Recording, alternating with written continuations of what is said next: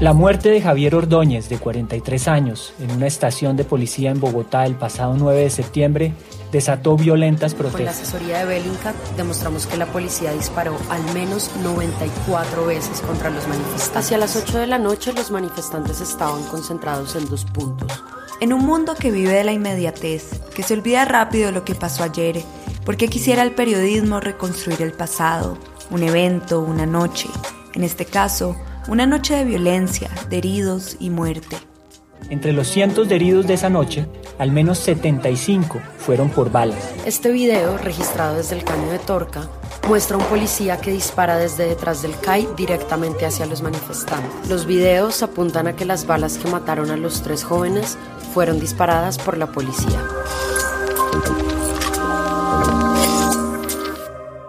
Bienvenidos a Detrás de, un podcast en el que hablamos sobre qué hay detrás de las historias publicadas en 070. Mi nombre es Goldie Levy.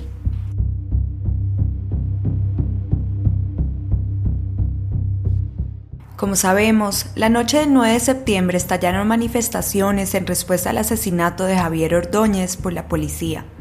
Fue una noche oscura, pero al día siguiente el sol salió y con el sol quizás el olvido.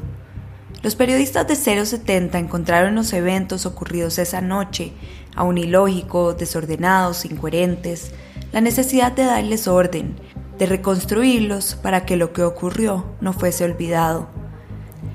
Así nació lo que se convertiría en el especial La Noche Oscura del 9S, que hasta el momento cuenta con cuatro videos que reconstruyen lo ocurrido en distintos puntos de la ciudad, un mapa que geolocaliza los disparos captados en video del 9 y 10 de septiembre en Bogotá y un reportaje en el que hablan los familiares de las víctimas. Ahora, volvamos a la noche del 9S. Tania Tapia es una de las periodistas de 070 que salió a cubrir las manifestaciones junto a Natalia Arenas, la editora de 070. Tania y Natalia salieron a cubrir a Villaluz, donde fue grabado el video en el que dos policías le daban choques eléctricos a Javier Ordóñez. Salieron con el objetivo de reconstruir lo que le pasó al abogado, pero se encontraron con algo distinto. Estuvimos ahí igual, vimos los enfrentamientos, hicimos igual como pues eh, cubrimiento de lo que estaba pasando. Y luego cuando nos fuimos, ahí fue cuando empezamos a ver en redes sociales que habían quemado más de como 10 CAIs, no me acuerdo el número, 17, o que había habido enfrentamientos violentos en 17 CAIs en Bogotá. Y ya a medida que fue pasando el tiempo, fue que llegó esta noticia de que habían sido por lo menos 14 o 13 personas asesinadas esa noche. La policía empieza a repeler a los manifestantes avanzando hacia la calle. La manifestación, que comenzó hacia las 7 de la noche al frente del CAI, pronto se volvió una pelea a piedra. Salió la noticia de los 14 heridos en las manifestaciones esa misma noche. Al día siguiente, dentro de 070 se creó un equipo que se dedicaría a reconstruir lo que ocurrió esa noche. El equipo eran los periodistas Natalia Arenas, Tania Tapia, María Fernanda Fitzgerald, Lorenzo Morales, Nathan Jacquard y Thomas Suprimi. Comenzaron haciendo un barrido por redes sociales. A recoger todos los videos que pudiéramos en los que hubiera desde simplemente como enfrentamientos, como esto está pasando en Bosa y gente manifestándose, hasta eh, gente tirada en el piso asesinada por balas. 070 fue al barrio y reconstruyó la escena. 070 recolectó más de 300 videos de redes sociales y otros que no han sido... 070 recopiló más de 20 videos y habló con testigos y familiares de las víctimas. Entonces, mira, esta fue la base de datos que construimos. Entonces, esto no tiene como ningún orden en particular, solo fuimos poniendo videos acá de lo que íbamos encontrando y luego fuimos poniendo como pequeñas descripciones que pues permitieran saber de qué iba el video. Entonces se ve a un policía disparando o se ve una persona herida en el piso o simplemente se ve un CAI incendiado. Lo que había era materia prima, quizás un poco más organizada, pero tenían que empezar a armar el rompecabezas. Empezaron buscando víctimas. Hicimos estas, estas pestañas paralelas ubicando a las víctimas también empezó la tarea de tratar de determinar qué pasó dónde. Que a veces ponen en Twitter como esto pasó en Suba y resulta que no es en Suba, sino es en otro lado y el video te muestra como un pedazo muy pequeño de la calle. Entonces, eso también era otro reto, ¿no? Y luego a buscar las sincronicidades. Siempre hay alguna pista de dónde puede ser algo y, y si tú miras muy cuidadosamente las imágenes y miras el tamaño del andén o si hay un poste o un árbol o una tienda. Para aterrizar en los lugares físicos, el diluvio de información que se mueve en las redes sociales y que si no, se queda atrapado en la virtualidad. Todos los videos que hicimos fueron acompañados de visitas a los barrios. Natalia Arenas y Tania fueron a Verbenal a tocar puertas, a pedir testimonios, a conseguir videos. Mientras tanto, Lorenzo Morales, periodista, se fue al barrio Galán a tratar de atar los cabos de lo ocurrido ahí. Y después de ese barrido por redes sociales, de ir a los lugares, de exhaustivamente recoger todas las piezas, tocaba armar la cronología. El siguiente paso es mirar video por video y tratar de ubicarlo en una línea de tiempo, que es básicamente qué pasó primero y qué pasó después. Entonces eso es mucho tiempo de sentarse y mirar y entender como toda la escena de horas para saber qué video, qué pasó primero y qué después. Y así, ver cada detalle con lupa. Entonces, por ejemplo, esta canequita gris que se ve acá es algo que, por ejemplo, a mí me permitió saber en qué momento, o sea, si la caneca estaba acá o estaba por acá, entonces yo sabía si el video había sido antes o después de otro. E incluso a desarrollar un oído para los disparos. O sea, como que cada ritmo de los disparos es como medio único, porque la gente no dispara siempre pues igual.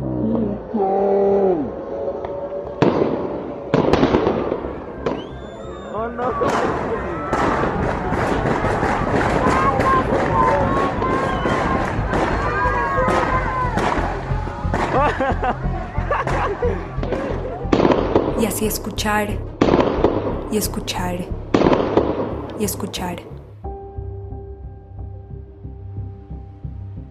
El sonido de los tiros coincide con este otro video grabado desde la calle 187. En menos de dos minutos se escuchan al menos 31 disparos. 070 sincronizó esos disparos con los que también se escuchan en estos dos videos grabados desde el Parque Verbenal. Pasa al menos un minuto cuando una persona que está grabando desde un segundo piso observa que las motos de la policía inician su regreso a la escena. Vuelven en motos, disparan. Si uno tiene claro ese intervalo y luego escucha el otro, se escuchan los mismos disparos. Entonces uno ya sabe como que esas dos cosas coinciden y pasaron al mismo tiempo. Cuando todo parecía tener un principio y un final, cuando ya los mismos periodistas entendían la secuencia de eventos, escribieron los guiones y grabaron las narraciones. Ya se podía contar la historia. Entonces lo que tratamos de hacer es con los guiones, pues organizarlos de una manera en que las personas entendieran cuál era la importancia desde el principio y quisieran quedarse. El que habla Diego Forero, videógrafo de 070, al que le tocó la labor de finalizar la reconstrucción, darle forma a uno de los productos finales, que serían los videos.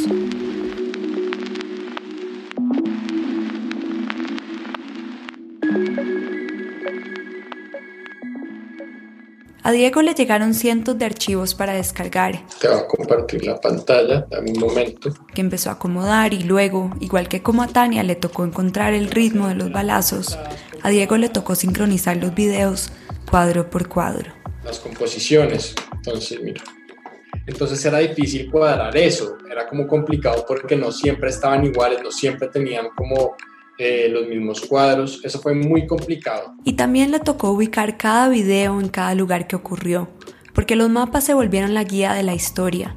Fue sobre los mapas que todas las piezas dispersas encontraron suelo. Y encima de todos los detalles, del mapeo, los ritmos de disparos, estaba el gran objetivo, reconstruir lo que ocurrió una oscura noche. Cuando tratas como con este material, hay, hay como hay que tener cuidado con las personas y, siento que nosotros teníamos que tener respeto también por las personas que habían muerto, por los heridos. Entonces tampoco era importante mostrar lo que había pasado, pero tampoco caer en que los videos se sintiera solo como el video en el que se muestra la persona herida o la persona que acaba de morir. A Diego también le tocó volver a escuchar y escuchar volver a ver una y otra vez cada video. Cuatro días en las que yo todo el día escuchaba tiros y tiros y tiros y solo videos de tiros y tiros y gente gritando. Y ahí es que entra esa mirada de la reconstrucción, de poder mirar atrás y entender lo que ocurrió, sabiendo que para quienes estuvieron ahí, Para quienes grabaron esos videos y fueron testigos de los disparos, las cosas tenían otro tinte. Hay un video en el de Verbenal de la toma la que se ve cuando una de las personas es herida. El que está grabando, yo creo que él no, no, como que nunca se dio cuenta de lo que estaba pasando en ese momento, pero él se ríe. Pero como yo vi el video después y yo sabía que esa persona había muerto y lo veía al reírse, justo cuando él se cae, como cuando le da la bala, y yo escuchaba que la persona que estaba grabando el video se reía.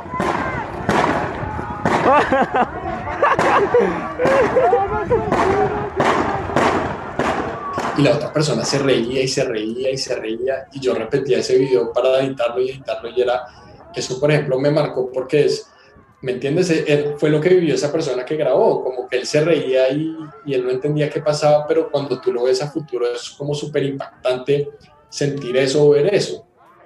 Eso fue como complicado. Porque quizás en el presente es difícil comprender lo que ocurre, sobre todo en situaciones tan traumáticas. Esa gravedad que es difícil de captar si uno está en el ojo del huracán. Además es muy fuerte cuando tú ves el video y escuchas la reacción de ese momento de la persona y después cambias de video y hay otra reacción y entonces tú entiendes como toda la reacción de las personas. Pero si no se documenta, se olvida. Ahora sí nos pueden dispersar, más ya muy, ya muy poquito, ya muy poquita gente.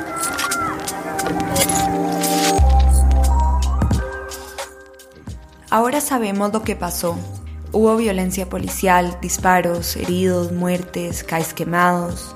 En retrospectiva, lo sabemos. Y trabajos de reconstrucción y documentación como estos nos pueden servir no solo para saber, sino para entender la gravedad de lo ocurrido y pelear en contra del olvido.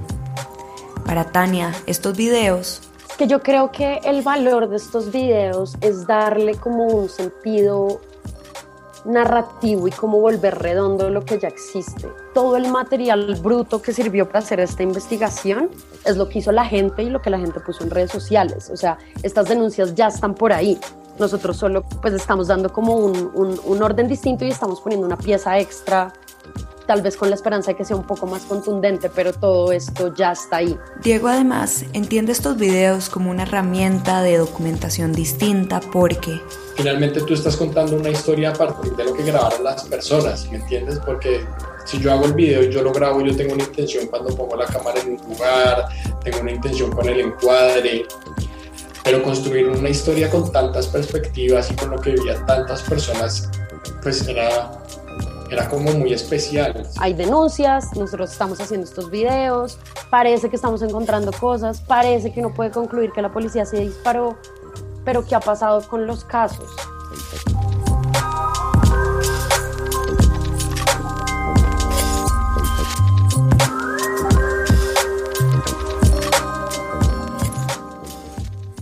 Lo que sucedió con estos casos y las familias de las víctimas se los contaremos en la segunda